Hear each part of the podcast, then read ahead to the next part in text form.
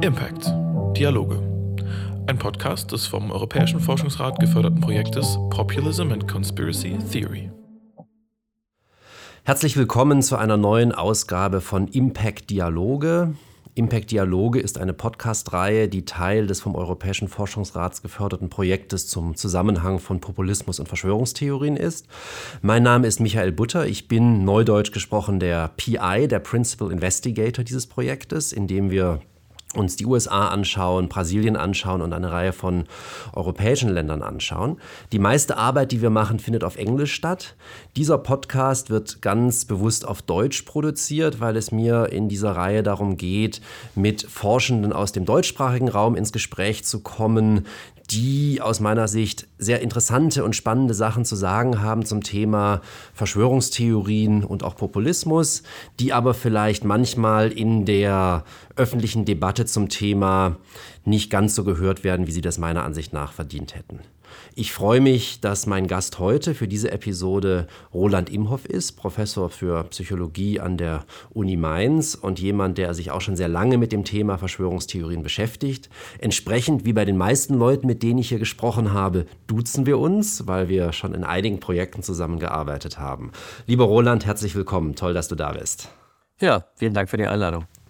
Die erste Frage ist eine Frage, die ich in, mit kleiner Variation all meinen Gästen hier stelle, nämlich was interessiert eigentlich dich als Psychologen am Thema Verschwörungstheorien? Also eine ganze Menge, äh, aber das ist natürlich keine erschöpfende Antwort. Ähm, aber ich glaube, man kann den Weg der Psychologie, ich, ich nehme mich jetzt mal raus und äh, spreche mal für mein Fach zu Verschwörungstheorien auf zwei Arten und Weisen skizzieren. Das eine ist, dass die Sozialpsychologie traditionell, historisch äh, sich ganz stark mit Fragen von Vorurteilen und Stereotypen auseinandergesetzt hat, von eigentlich ihren Ursprüngen in der Mitte des 20. Jahrhunderts, The Nature of Prejudice und so weiter, die ersten äh, sozialpsychologischen Schriften vor dem Eindruck des, ähm, des Nationalsozialismus beschäftigen sich eigentlich mit der Frage von ähm, gruppenbasierter Menschenfeindlichkeit, Vorurteilen und Stereotypen. Und die Sozialpsychologie nordamerikanischer Provenienz aber auch viele europäische äh, Theorien haben Vorurteile gegenüber Gruppen äh, so verhandelt, dass um welche Gruppe es da geht, mehr oder weniger austauschbar ist.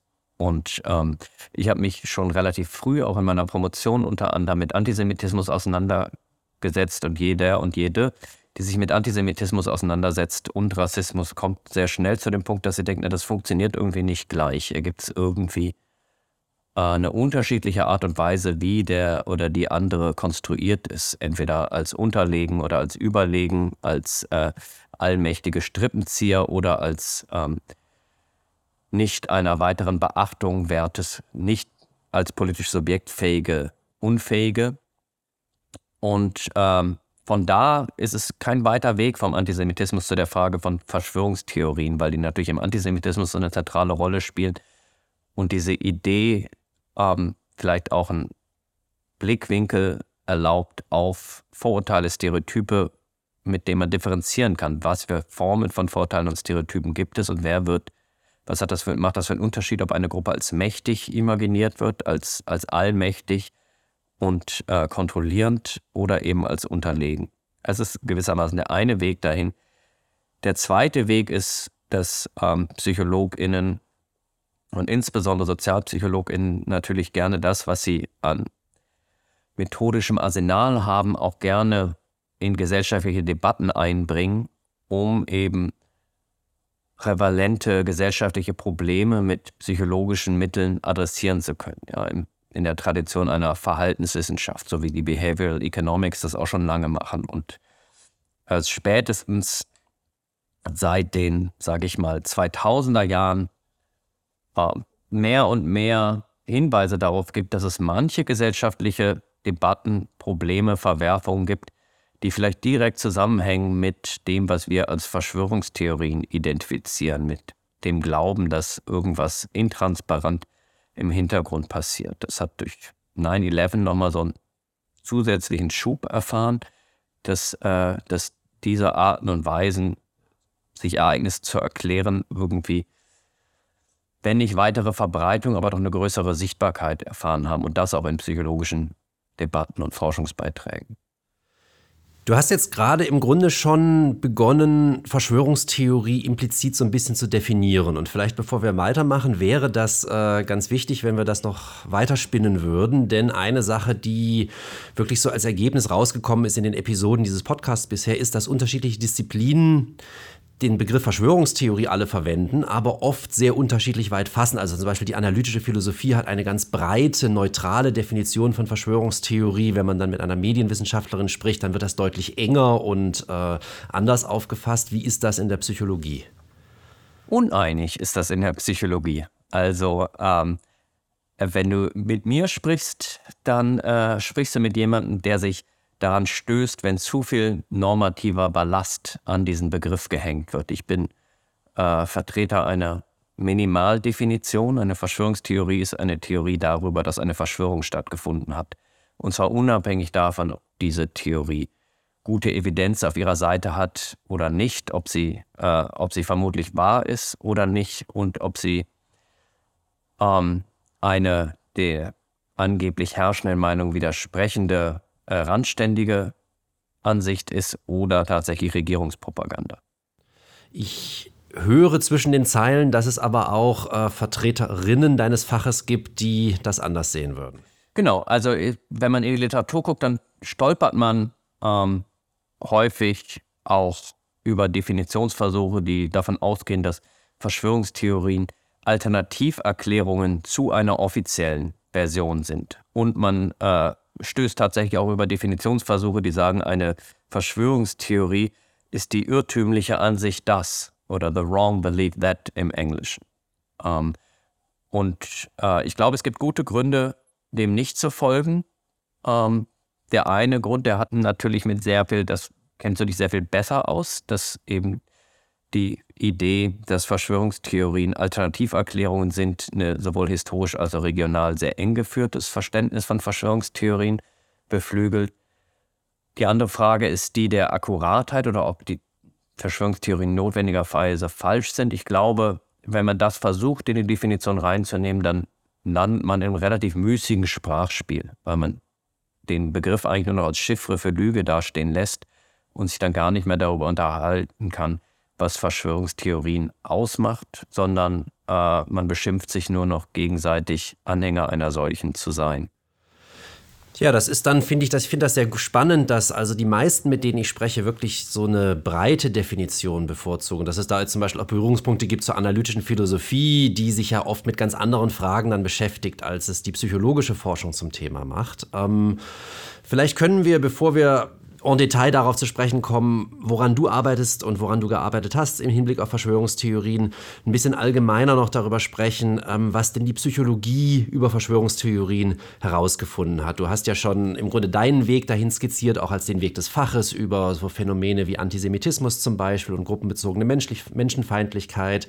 Aber ähm, was für, was für einen Unterschied macht es denn, wenn man jetzt feststellt, es gibt da eine Gruppe, die als überlegen, als im Geheimen planend imaginiert wird? Mhm. Also, wenn ich skizzieren sollte, was hat die Psychologie zu dem Thema äh, beizutragen und herausgefunden, dann ähm, gibt es, glaube ich, einen Befund, der ein bisschen heraussticht, ähm, weil er bis dahin äh, nicht so zentral verhandelt wurde äh, und aber äußerst robust sich immer wieder findet. Und das ist die Idee, dass Personen, die einer x-beliebigen Verschwörungstheorie zustimmen, mit sehr viel größerer Wahrscheinlichkeit auch einer anderen Verschwörungstheorie zustimmen. Das ist äh, prominent äh, diskutiert von Görzel 94 und in der Folge immer wieder, äh, wenn Menschen sich mit quantitativem Rüstwerk an den Glauben an Verschwörungstheorien äh, gewagt haben, äh, tritt das immer und immer wieder auf. Und ähm, es gibt verschiedene Arten und Weisen, das zu interpretieren. Goethe selber hat damals ähm, vorgeschlagen, dass es so eine Art monologisches Glaubenssystem gibt, in dem jede einzelne Verschwörungstheorie inhaltlich jede weitere stützt, in dem es gewissermaßen zwischen spezifischen Verschwörungstheorien logische Verknüpfungen gibt, ähm, die diese miteinander absichern, wie so ein Gerüst. Und ähm, diese Erklärung war lange prominent. Die stößt ein bisschen an ihre Grenzen, wenn wir beobachten, dass auch logisch eigentlich inkommensurable Verschwörungstheorien positiv miteinander assoziiert sind. Also wenn Personen, die der Meinung sind, dass der MI5 Lady Di umgebracht hat, auch tendenziell der Meinung sind, dass Lady Di überhaupt gar nicht tot ist, sondern quietschfidel auf einer Insel lebt, um dem Trubel zu entkommen, dann kommt diese Idee des monologischen Glaubenssystems an ihre Grenzen, weil das eine kann schlechterdhin kein guter Beleg für das andere sein. Und viele andere Autorinnen, wir unter anderem, haben deshalb vorgeschlagen, naja, vielleicht geht es gar nicht um die spezifische Verschwörungstheorie so oft, sondern es geht um ein relativ vage gehaltenes Weltbild, eine Überzeugung davon, was die Welt im Innersten zusammenhält und was gewissermaßen äh, der Motor der Geschichte ist. Und ähm, wenn ich davon ausgehe, wie abstrakt auch immer, dass es meistens menschliche Akteure sind, die im Hintergrund ihre Intentionen in die Welt umsetzen, dann ist diese Grundüberzeugung äh, gewissermaßen nur noch die Folie, die ich an jedes x-beliebige neue Ereignis anlege und darauf ausrolle. Und das kann diesen positiven Zusammenhang auch erklären. Ja, das finde ich ganz spannend, weil man da im Grunde dann wieder ganz nah bei Karl Popper ist, der ja im zweiten Band von Die offene Gesellschaft und ihre Feinde den Begriff der Verschwörungstheorie in seiner modernen Bedeutung geprägt hat, indem er nämlich schreibt von der Verschwörungstheorie der Gesellschaft. Und ich glaube, das würde genau dieses Weltbild treffen. Man erkennt dann halt überall Verschwörungen, weil man denkt, so funktioniert die Welt, wie du das gerade aus psychologischer Perspektive beschrieben hast. Genau, und also ich meine, Karl Popper geht es ja speziell um den Blick auf Gesellschaft. Ja, ich glaube, mit den Daten, die wir heute haben, kann man das noch weiter fassen, weil es eben nicht nur um, um das Erklären gesellschaftlicher Phänomene geht, im Stile von Poppers Vulgärmarxismus zum Beispiel, sondern äh, auch um ganz profane Dinge, auch um äh, Verschwörungen im Kleinen oder Zusammenhänge mit, damit, wie sehr man anderen Menschen vertrauen kann und wie sehr eigentlich auch man von den eigenen Nachbarn häufiger übervorteilt als bevorzugt wird. Ähm, und wird, dadurch wird das Ganze ein bisschen, äh, würde ich sagen, psychologischer, weil es eine Haltung gegenüber der Welt beschreibt und nicht so sehr eine Analytik der Gesellschaft. Ja, das leuchtet mir, ähm, das leuchtet mir sehr ein. Ähm, in dem Projekt, also für das wir diesen Podcast hier produzieren, da arbeiten wir eigentlich durchweg qualitativ, das heißt ethnografisch, mit Diskursanalysen, mit sogenannten Close Readings. Ähm, die Psychologie arbeitet ja sehr anders, also zumindest die meist, allermeisten Psychologinnen, äh, die ich kenne, ähm, benutzen eine andere Methodik. Vielleicht kannst du uns darüber ein bisschen was erzählen, weil das vielleicht auch nicht allen, die ähm, uns zuhören, immer ganz klar ist, wo da die Unterschiede bestehen. Ja, also die allermeisten PsychologInnen haben eigentlich einen quantitativen Zugang. Das ist nicht ausschließlich so, aber die allermeisten. Was heißt ein quantitativer Zugang? Das heißt, äh, weniger als sich mit Autorinnen und Autoren von Verschwörungstheorien beschäftigen sich die meisten psychologischen Studien mit RezipientInnen von Verschwörungstheorien und äh, versuchen zu erfassen, wie sehr Personen beliebigen Verschwörungstheorien oder eben auch so einem allgemeinen verschwörungstheoretischen Weltbild zustimmen. Und diese Zustimmung, dieser mittlere Grad an Zustimmung wird dann in Beziehung gesetzt entweder zu anderen erfassten Variablen, also entweder Persönlichkeitsvariablen, kognitiven Stilen, Art und Weisen zu denken, allgemeinem Vertrauen oder auch Verhalten, oder, das gilt in der Psychologie als Königsdisziplin, experimentellen Variationen unterzogen, weil so die das ist so ein Glaubenssatz der Psychologie, mit Experimenten komme ich an kausale Ursache-Wirkungszusammenhänge. Das heißt, Personen werden in verschiedene Situationen gebracht und äh, je nach Ausprägung dieser Situation steigt ihre Zustimmung zu ihnen angebotenen Verschwörungstheorien. Also zum Beispiel werden sie in Situationen gebracht, wo sie das Gefühl nur geringer Kontrolle über die Situation und ihr Leben im Allgemeinen haben. Äh, und das, meinen, eine Reihe Studien zeigen zu können, führt dann zu einer stärkeren Zustimmung zu Verschwörungstheorien in der Folge. Das heißt also, ähm, Kontrollverlust scheint etwas zu sein, was den Glauben an Verschwörungstheorien antreibt. Du hast auch ähm, andere Variablen erwähnt, also zum Beispiel Geschlecht, Alter, politische Ausrichtung. Das sind Dinge, an die man da denken könnte. Ähm, wie sieht es denn da aus? Was lassen sich dafür oder was zeichnet sich denn da ab, was Tendenzen angeht? Ja, also ich glaube, also Kontrollverlust ist gewissermaßen eine der psychologischen Variablen oder Bedürfnisse, das Bedürfnis nach Kontrolle. Das ist relativ prominent einsortiert von Karen Douglas und Kollegen in einem Überblicksartikel von 2017, die sagt, Verschwörungstheorien helfen, die Illusion von Kontrolle aufrechtzuerhalten, helfen es, Sinn und Ordnung in der Welt zu entdecken statt Zufall und Chaos und helfen einem auch bestimmte soziale Bedürfnisse zu befriedigen, wie das Bedürfnis danach, sich selbst als einzigartig wahrzunehmen oder aber auch die eigene Gruppe als moralisch überlegen. Ähm, die von dir angesprochenen weiteren Variablen sind ja nicht psychologisch im engeren Sinne, sondern eher so demografische Variablen. Das heißt, man kann sich natürlich auch anschauen, gibt es Unterschiede der Zustimmung zu Verschwörungstheorien zwischen den Geschlechtern. Und obwohl es das immer mal wieder hier und da gibt, gibt es da kein konsistentes Muster, das das in eine Richtung eindeutig auflösen würde. Das ist deshalb bemerkenswert, weil nach erstem Anschein, wenn man so in so Szenen reinguckt, verschwörungstheoretische Szenen online oder offline, man das Gefühl hat, da gibt es eine Unwucht an, äh, an Männern, die diese Szene tragen, aber das scheint auf der Rezeptionsebene nicht so deutlich zu sein. Männer scheinen einfach nur den Mund weiter aufzureißen, wenn es darum geht, äh, Verschwörungstheorien zum Besten zu geben. Bei Alter ist es ähnlich, dass wir kein stabil und konsistent über die Zeit beobacht, über verschiedene Studien beobachtbaren Zusammenhang finden, dass irgendwie besonders junge oder besonders alte Verschwörungstheorien besonders zustimmen würden. Es gibt eine kleine Ausnahme, äh, was die Zustimmung zu pandemiebezogenen Verschwörungstheorien im Rahmen der Covid-19-Pandemie angeht. Da finden wir tatsächlich stabile Alterseffekte, dass je älter die Befragten, desto weniger stimmen sie diesen Verschwörungstheorien zu. Das ähm, ist ganz tröstlich, weil natürlich wir auch wissen, dass steigendes Alter einer der stärksten Risikofaktoren für eine wirklich schwere Erkrankung mit Covid war. Und insofern ist dann vielleicht doch manchmal der Leib näher als der Geist den Befragten, wenn sie diese Verschwörungstheorien ablehnen, wohlwissend, dass sie diese Krankheit nicht ernst zu nehmen, sie und Leib und Leben in Gefahr bringen würde. Und der dritte von der angesprochene, äh, sag ich mal, demografische Hintergrundvariable, die politische Orientierung. Da gibt es tatsächlich viel Forschung und ein relativ komplexes Bild, wie das zusammenhängt, je nachdem, in welches Land man geht äh, und wie man die Daten analysiert. Ja, das, was du gerade gesagt hast zur Alter- und äh, Corona-Pandemie, das leuchtet mir spontan natürlich auch noch ein, weil man es ja auch umdrehen kann, weil man sagen kann, es waren natürlich gerade junge Menschen, die ähm, dann vielleicht einerseits gesagt haben, ich bin gar nicht so gefährdet und andererseits, was sollen denn dann diese Einschränkungen und äh, wo vielleicht auch nicht immer dann ideal begründet wurde, wie die verkauft wurden, beziehungsweise manche dieser Einschränkungen zumindest retrospektiv ähm, vielleicht dann auch unangemessen waren. Also wir nehmen dieses Gespräch auf Ende Januar 2023. Der Gesundheitsminister hat sich heute so halb dafür entschuldigt, dass die Schulen so lange geschlossen wurden in Deutschland. Das wäre, glaube ich, so ein, so ein Beispiel dafür.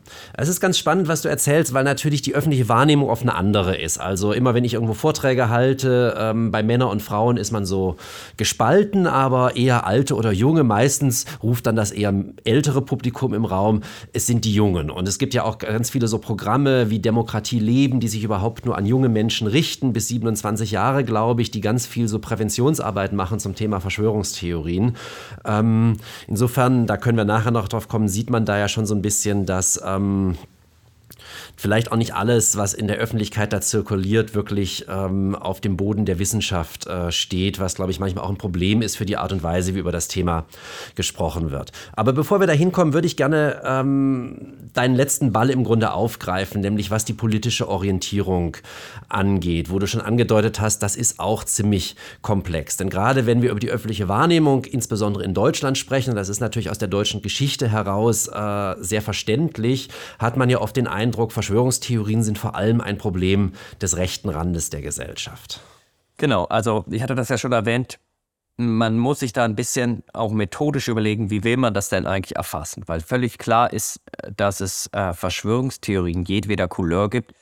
Und ich kann meine Verschwörungstheorie, die ich erfrage, natürlich so zusammenschneidern, dass ich ein beliebiges Muster erzeuge. Ja, wenn ich möchte, wenn ich zeigen möchte, dass Rechte der Verschwörungstheorie mehr zustimmen als Linken, dann nehme ich eine, die vom großen Bevölkerungsaustausch und der Islamisierung Deutschlands schwafelt und mit Sicherheit bekomme ich mehr Zustimmung am rechten Rand. Wenn ich das Gegenteil möchte, dann muss ich eben eine Verschwörungstheorie wählen, wie entweder äh, der Verfassungsschutz in die NSU-Morde involviert war oder RWE mit der NRW-Landesregierung von langer Hand die Kriminalisierung der Klimabewegung geplant hat. Und da finde ich mit Sicherheit eine stärkere Zustimmung am linken Rand.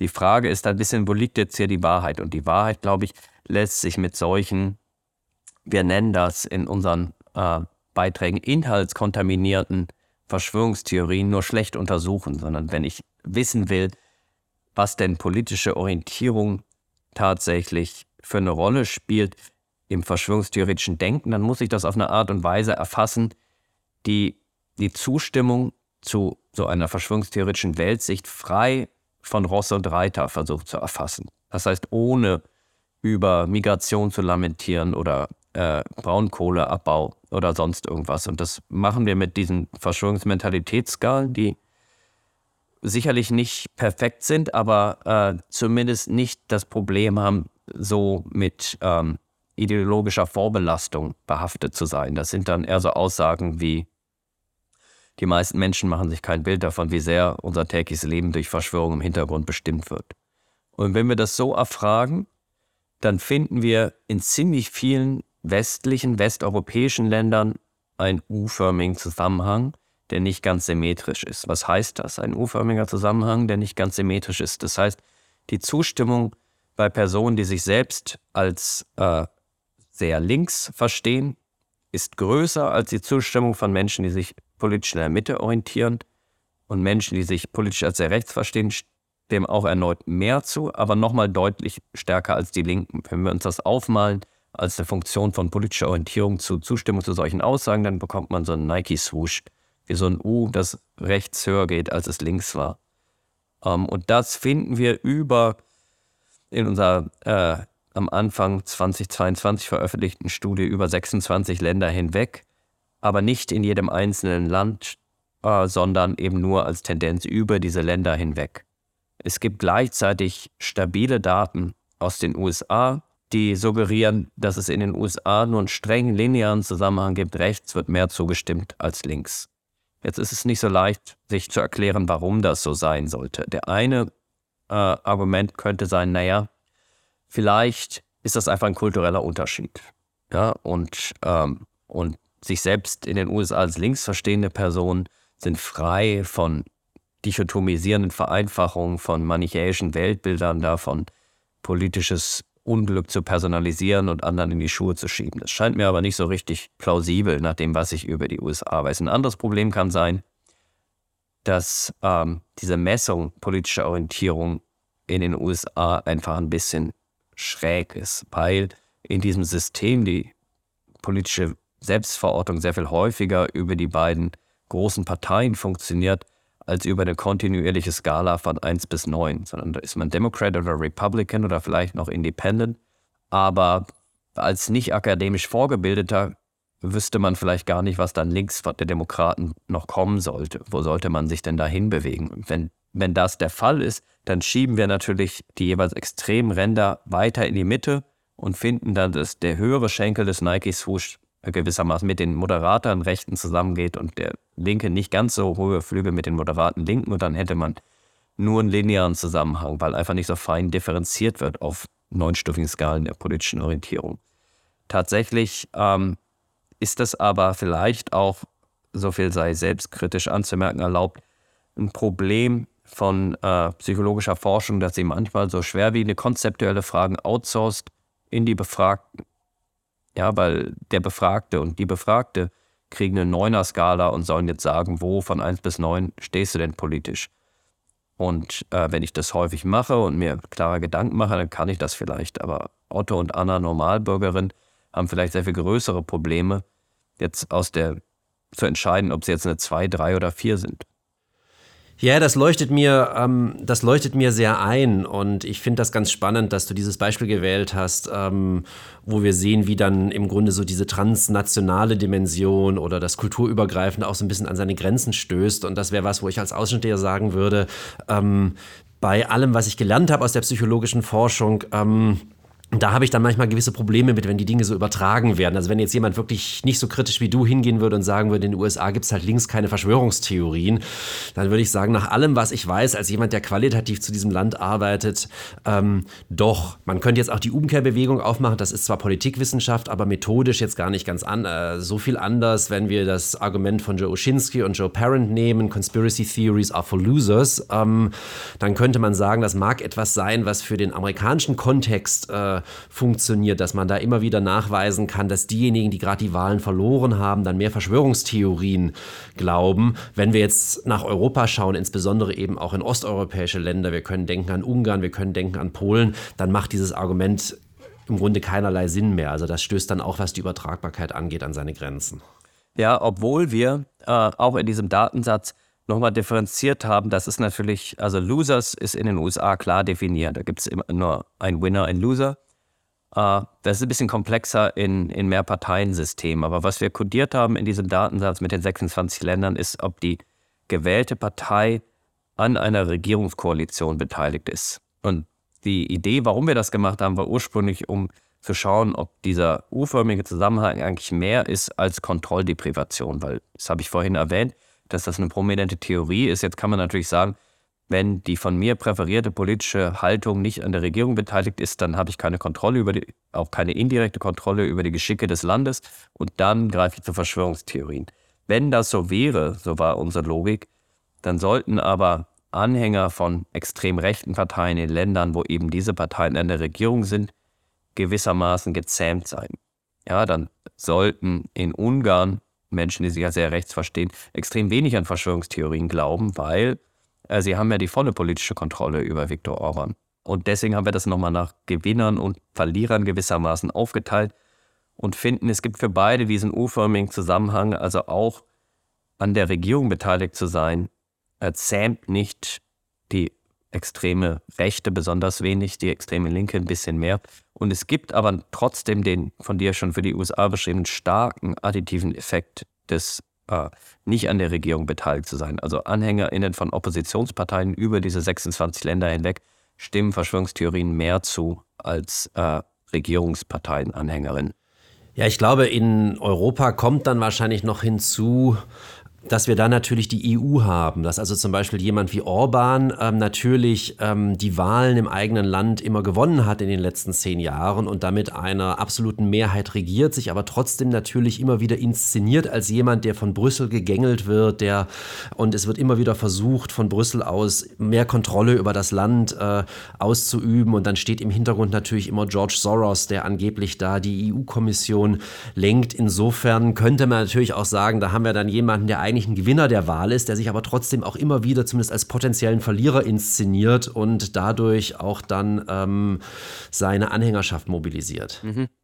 Ja, das würde natürlich auch, ich meine, das Interessante ist dann ja gewissermaßen, weil ein ähnliches Argument könnte man natürlich für Polen und die PES machen.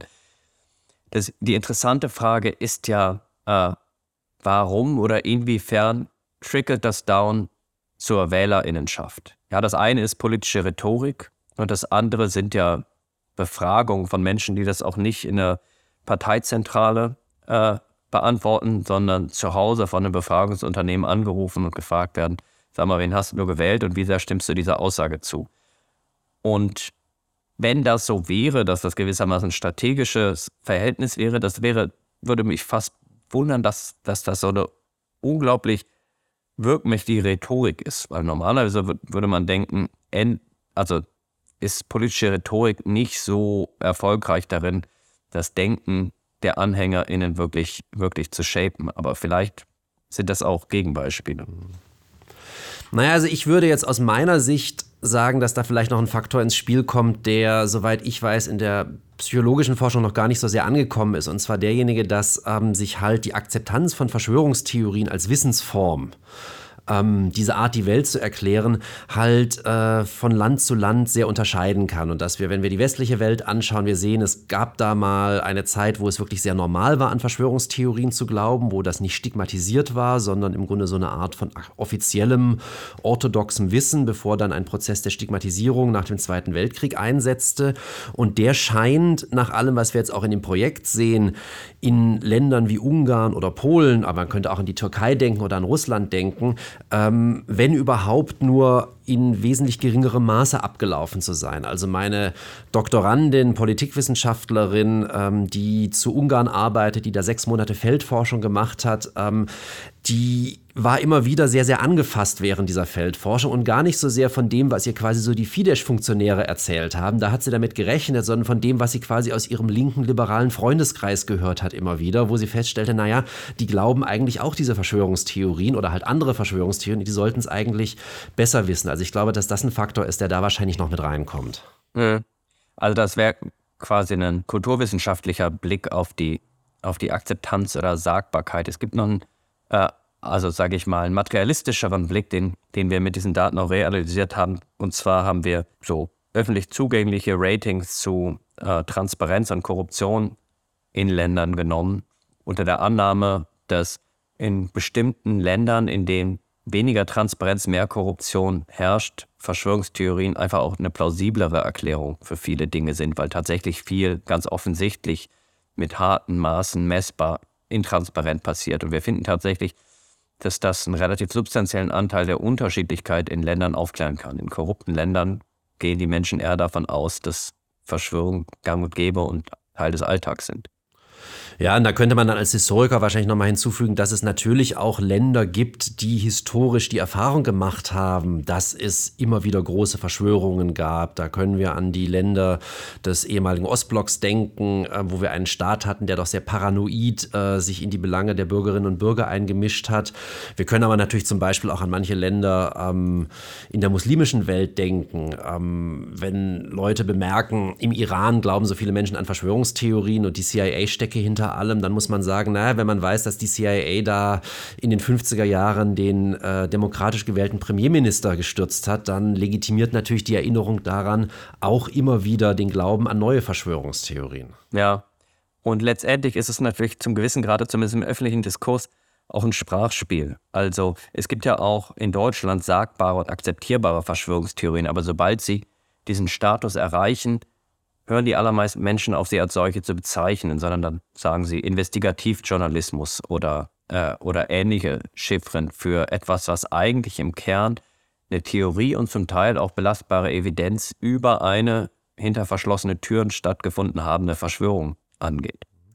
Ja, das würde ich ganz genauso sehen, dass also natürlich der Begriff Verschwörungstheorie auch ein Stigma ist, der dann äh, a nur auf bestimmte Arten von Verschwörungstheorie draufgelegt wird und b ähm, manchmal auch durchaus auch auf Ideen draufgelegt wird, die eigentlich überhaupt nicht von Verschwörungen handeln, ähm, die aber ähm, zumindest in Teilen der Öffentlichkeit halt nicht akzeptiert sind und dadurch dann disqualifiziert werden sollen, dass man sie halt als Verschwörungstheorie bezeichnet. Ja, bei der Frage, ob sie das sollen, das ist mir als Verschwörungstheorieforscher schon wieder zu planmäßig. Äh, ich würde es äh, faktischer beschreiben, als sie werden äh, gewissermaßen aus, äh, aus dem Bereich des äh, Denk- und Sagbaren verdrängt, wenn, wenn sie einmal glaubhaft mit diesem Label belegt werden.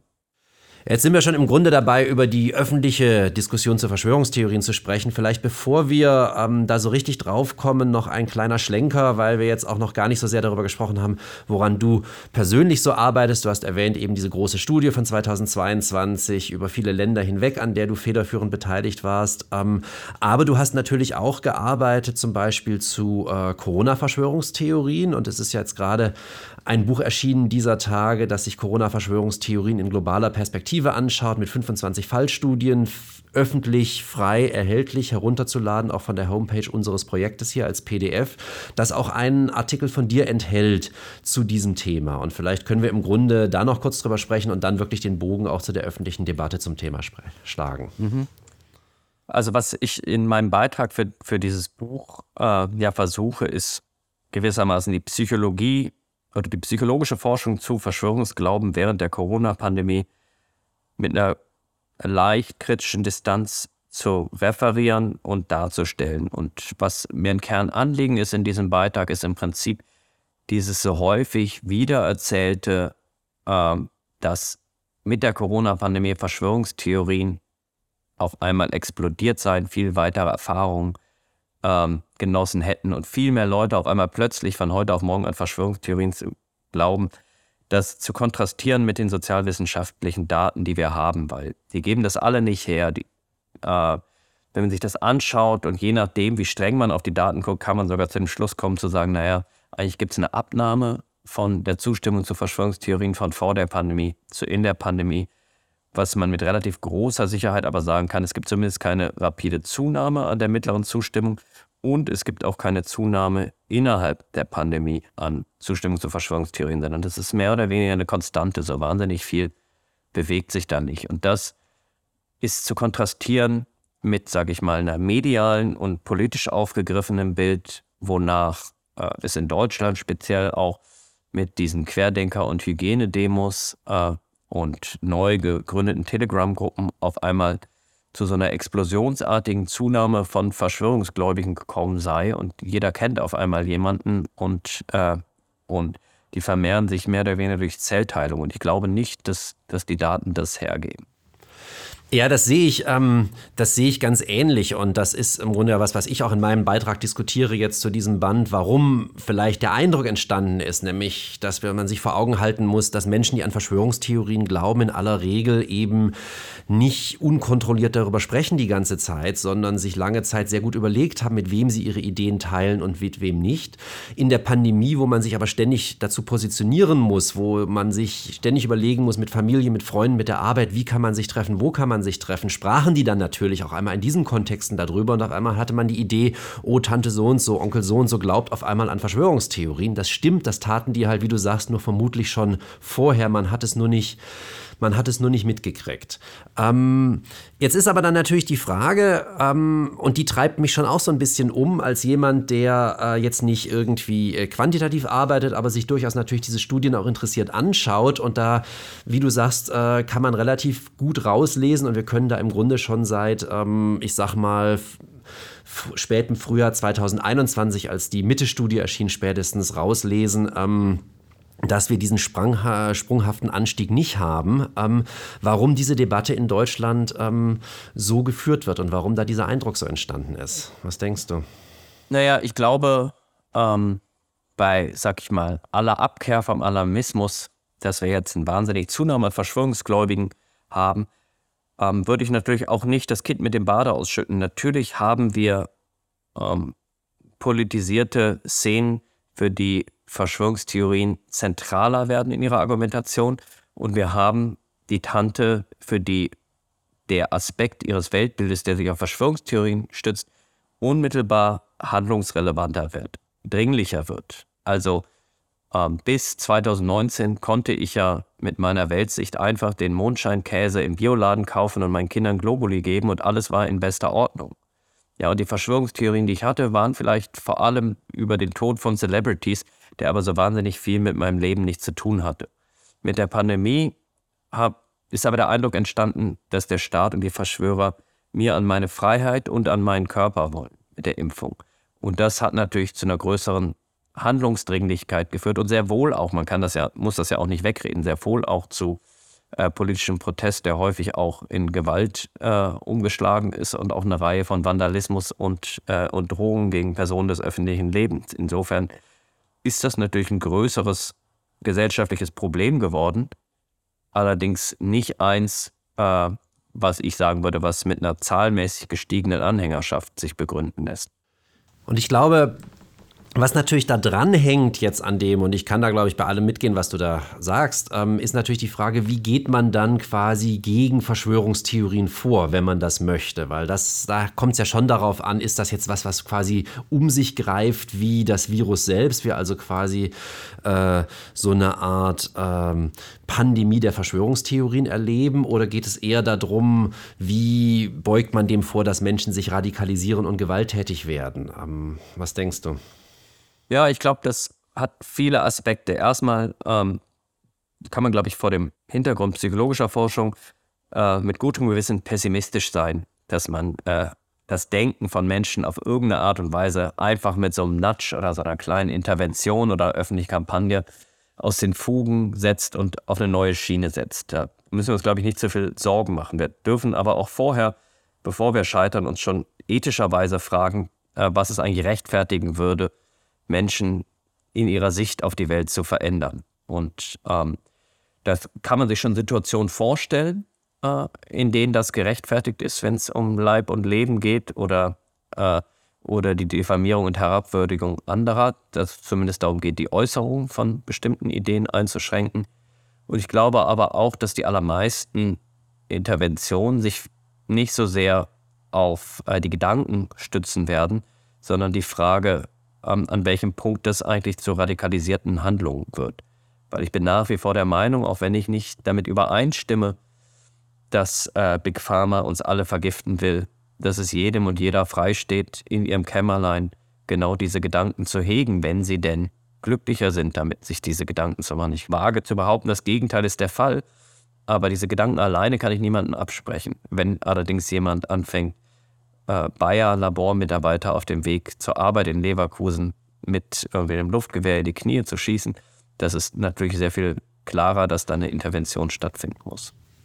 Ja, ich glaube auch, dass ich das, ähm, das finde ich sehr überzeugend. Also es ist, ähm, neulich kriegte ich wieder so eine Mail, wo sich jemand aufregte irgendwie darüber, dass Daniele Ganser gerade durch äh, Österreich tourt und seine Brüder und sein Vater das jetzt alles glauben und ähm, ob ich nicht irgendwie auch mal quasi ähm, mich in, irgendwo intervenieren könnte nach dem Motto, dass man dem das verbieten würde, diese Dinge zu sagen. Das müsste doch strafbar sein. Und dann ähm, war meine Reaktion darauf auch zu sagen, also ähm, ich sehe das eher anders. Ähm, wo kommen wir hin, wenn wir den Leuten verbieten, etwas zu glauben, auch wenn es aus meiner Perspektive Blödsinn ist? Ja, ich meine, klar, und wie du ja schon sagtest, es gibt natürlich Grenzen. Es gibt natürlich äh, auch strafbewährte Äußerungen. Es gibt natürlich ähm, Paragraphen zu Volksverhetzung und, äh, und Aufruf zur Gewalt und so weiter. Das ist ja alles richtig. Also das würde ich ja auch nicht kassieren wollen unter dem, unter dem falschen Deckmantel einer, einer äh, Gedanken- und Redefreiheit. Das ist natürlich richtig, das dann auch konsequent durchzusetzen. Aber ähm, das muss natürlich auch eine Grenze haben. Es kann nicht darum gehen, den totalitären Zugriff auf äh,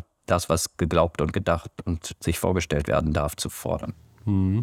Ja, und ich glaube, das wäre so aus meiner Perspektive das, wo ich sagen würde, man müsste einfach versuchen, da besser zu differenzieren, indem man eben sich wirklich genau überlegt, wo werden denn diese Grenzen überschritten, wo sind also Gefährdungspotenziale da und wo sind dann eben halt auch Menschen, die einfach Sachen glauben, die andere oder die Mehrheit der Bevölkerung nicht teilt, aber das, wie du sagst, halt in ihrem, vielleicht in ihrem stillen Kämmerlein tun. Ob sie damit glücklicher werden, weiß ich auch nicht. Mein Eindruck ist auch, und ich glaube, das ist auch der der psychologischen Forschung, dass ähm, diese Leute oft sehr leiden, weil man natürlich die Welt um sich herum ähm, als sehr bedrohlich und gefährlich wahrnimmt. Aber das ist, glaube ich, nichts, wo man irgendwie einschreiten könnte oder auch einschreiten sollte. Naja, also ich würde vielleicht einschränkend hinzufügen, wenn wir davon überzeugt sind, dass eine Menge negative Konsequenzen an äh, dieser Art und Weise, die, sich die Welt zu erklären, hängen, was dann schon erlaubt ist, ist natürlich politische Bildung. Ja? Also nicht eine Intervention, Gedanken zu verändern, aber politische Bildung, die Menschen vielleicht hilft, differenzierter mit Informationen umzugehen, nicht so leicht in konformatorische Informationsverarbeitung der einen oder anderen Art und Weise. Das ist erstmal neutral, aber äh, gedanklich immer offen zu bleiben dafür, dass auch die eigene Ansicht vielleicht äh, ein Irrweg sein kann und man das immer gegen, gegen bessere Evidenz abwägen muss. Und das äh, scheint mir erstmal ein hehres Ziel was ich durchaus auch legitim fände, in politischer Bildung zu vertreten.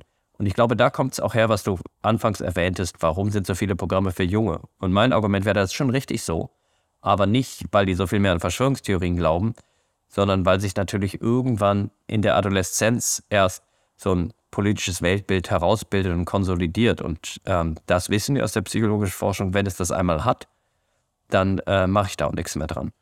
Ja, also das, da würde ich auch total zustimmen. Das ist ja auch was, wo ich sehr viel Veranstaltungen mache. Jetzt ähm, morgen, also wenn das dann verfügbar ist, ist dieser Zeitpunkt schon vergangen, halte ich einen Vortrag bei einer Kinderuni auf der Schwäbischen Alb. Da bin ich mir nicht ganz sicher, ob das Publikum schon immer ganz so in der Lage ist, äh, zu verstehen, was denn Verschwörungen sind und Verschwörungstheorien. Aber ähm, es gibt auch da schon den Wunsch, dass man darüber spricht. Und wir wissen natürlich auch aus der Forschung, dass es wahnsinnig schwer ist, äh, wie du gerade auch schon erwähnt hast, wenn Leute das mal glauben, das aus den Köpfen wieder rauszukriegen. Aber was ja ganz gut funktioniert, das wissen wir auch aus der Forschung, und ich weiß das auch aus meiner Erfahrung als jemand, der angehende Lehrerinnen ausbildet, ähm, ist dieses sogenannte Pre-Bunking, wenn man eben jungen Menschen Informationen gibt darüber, wie Verschwörungstheorien funktionieren, dann äh, hat das, glaube ich, ähm, gerade eingebettet in so einen größeren Kontext von politischer Bildung ähm, sehr, sehr positive Effekte.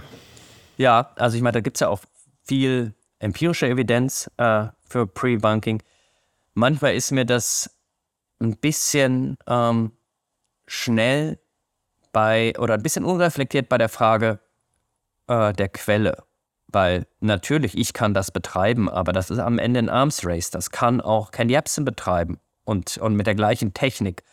Und äh, das windet sich so ein bisschen darum, dass ich am Ende doch irgendwie nicht drum komme, Vertrauen gegenüber einer Quelle oder einer Version von Erzählung einen Vlog einschlagen muss, weil ähm, das, was in, unter Medienkompetenz gelehrt wird, ja, dann überprüft das doch mal mit Google oder schaut mal auf den Faktenchecker. Das funktioniert natürlich nur, wenn ich dem Faktenchecker glaube und den Google-Algorithmus für, für ein adäquates Tool halte. Wenn ich stattdessen lieber auf Sputnik RU gehe oder Russia Today schaue, dann komme ich zu ganz anderen Schlüssen und das hilft dann auch nur so halb.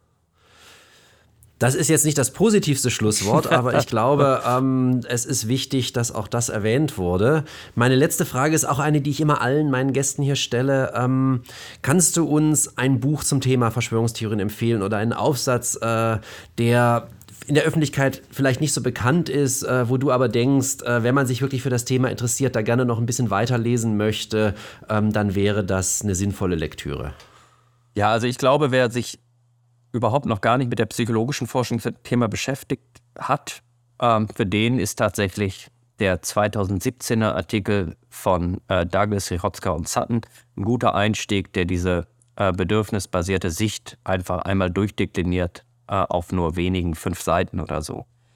Äh, für diejenigen, die lieber Deutsch lesen und mehr, äh, kann ich den Band empfehlen, der unter anderem mit einem Kapitel von Michael Butter im Laufe des Jahres 2023 erscheinen wird, äh, von dunklen Mächten sonderbar belogen, der, äh, glaube ich, deswegen, den ich herausgebe, der, glaube ich, deswegen gelungen ist, weil er unterschiedliche Sichtweisen auf das Phänomen psychologischer, aber auch kulturwissenschaftlicher, kognitionslinguistischer oder philosophischer Natur so ein bisschen äh, nebeneinander stehen lässt, ohne dass die sich automatisch immer einig wären und äh, die Reibung zwischen den Fächern und den unterschiedlichen Perspektiven auch spürbar wird. Das kann ich nur unterstreichen, nicht nur, weil ich einen Beitrag dazu geschrieben habe zu diesem Band, sondern weil ich auch natürlich das Inhaltsverzeichnis kenne und finde, das ist wirklich sehr spannend. Und ähm, insofern dieser Hinweis auch nochmal ähm, von mir besonders ähm, aufgegriffen. Roland Imhoff, vielen Dank, dass du da warst und dass du dich mit mir unterhalten hast und ähm, viel Erfolg für deine weitere Forschung. Ich bin sicher, wir werden noch ähm, ganze Reihe von Veranstaltungen und Projekten in den nächsten Jahren machen, wo wir ähm, zusammentreffen, äh, zusammenarbeiten, vielleicht dann auch manchmal aus unserer unterschiedlichen disziplinären Perspektive aufeinandertreffen und immer in einer produktiven Art und Weise. Ich danke dir. Vielen Dank für die Einladung. Impact. Dialoge. Dieser Podcast ist Teil des vom Europäischen Forschungsrat geförderten Projektes Populism and Conspiracy Theory. Moderation und Inhalte Professor Michael Butter. Technische Umsetzung Julius Haferkorn.